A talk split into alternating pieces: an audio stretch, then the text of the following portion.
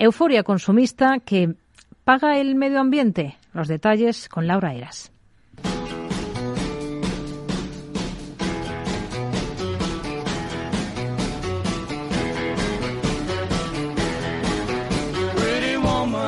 Comprar, comprar y más comprar, pero efectivamente paga el medio ambiente. De hecho, hoy llevamos a examen el gasto medio de este Black Friday 2022. Pero primero, una de las cosas más importantes, ¿cómo influye esta fecha y el sobreconsumo en el planeta?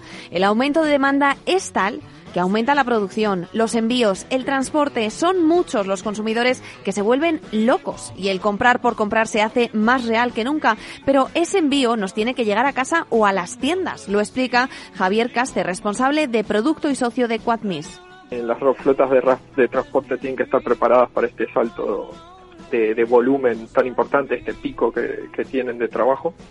Eh, porque un vehículo que funciona de forma incorrecta genera no, no solo que contamina más, eh, sino que potencialmente puede, puede hacer una interrupción en el proceso de transporte la magnitud del problema es tal que este viernes en la plaza de Callao activistas de Greenpeace han depositado, coincidiendo con el Black Friday, montañas de residuos, plástico, cartón y ropa. ¿Cuál era el objetivo? Pues denunciar el impacto del consumismo alentado por las empresas que tiene todo esto en el medio ambiente. Son las dos campañas más importantes del año eh, para todas las empresas de transporte y de e-commerce eh, esto genera principalmente una generación de, primero, de embalajes, muy importante.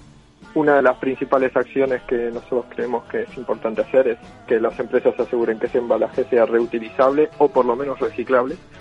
Bajo los lemas Hecho para tirar, las marcas nos están consumiendo y Black Friday destruye el planeta junto a montañas de ropa, los activistas explicaban que las empresas obligan a la ciudadanía a comprar y a comprar, pero realmente sin necesidad. Señalan que además la sobreproducción de existencias de que las marcas no son capaces de vender en el Black Friday ni más tarde, donde acaban en los vertederos y no se les da una segunda vida.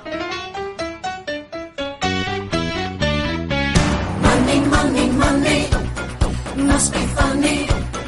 In a Pero claro, Rocío, si nos ponemos en modo prácticos, en nuestro modo economía, ¿es rentable el Black Friday para las empresas? ¿Cuánto nos vamos a gastar los españoles? Bueno, pues según muchos y muchos estudios que se han hecho, todos coinciden en lo mismo. Los consumidores este año intentarán comprar al mejor precio, porque la inflación toca el bolsillo de todos. Pero lo que sí es seguro es que algo compraremos. El desembolso medio rondará los 200 euros y los expertos indican que se verá un consumidor, eso sí, más racional. Lo explica Pavel Gómez del Castillo, responsable de comunicación de Crédito y Canción. El gasto, desde un punto de vista monetario, será equivalente al, que hubo el año pasado, pero claro, aquí no está descontada la inflación, todo ha subido. Luego, realmente en términos reales, en términos de unidades, eh, esperamos que se venda menos, es decir, va a haber una caída eh, del, del, consumo en esta, en esta temporada, en este Black Friday y en esta temporada navideña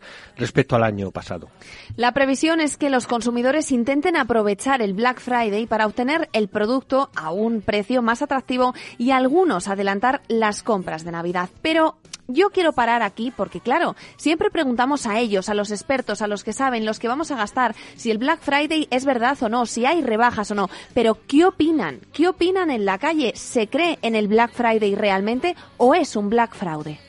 Me importa tres pepinos el Black Friday. Si coincide bien y si no, también. Dicen que van a bajar y realmente quedan igual. Yo prefiero creer que hay rebajas, eh, pero no todas iguales. Quizá alguna, pero no mucho. En ocasiones, pues bajan todos los precios. O sea, suben un poco los precios para después de hacer la rebaja y que te quedes de lo mismo.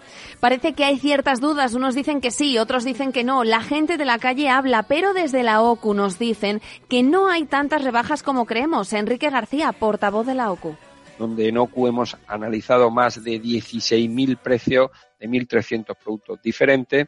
Hemos observado que de media eh, hay subidas que rondan el 35% eh, de los productos suben de precio, un 62% no cambia y solo el 2% baja de precio. Esto quiere decir que se trata de oferta muy limitada a productos muy concretos no hay mucha rebaja, pero al final todos caemos. Desde la OCU lo que sí nos dicen es que el 80% de los consumidores sí van a comprar porque vienen fechas muy señaladas.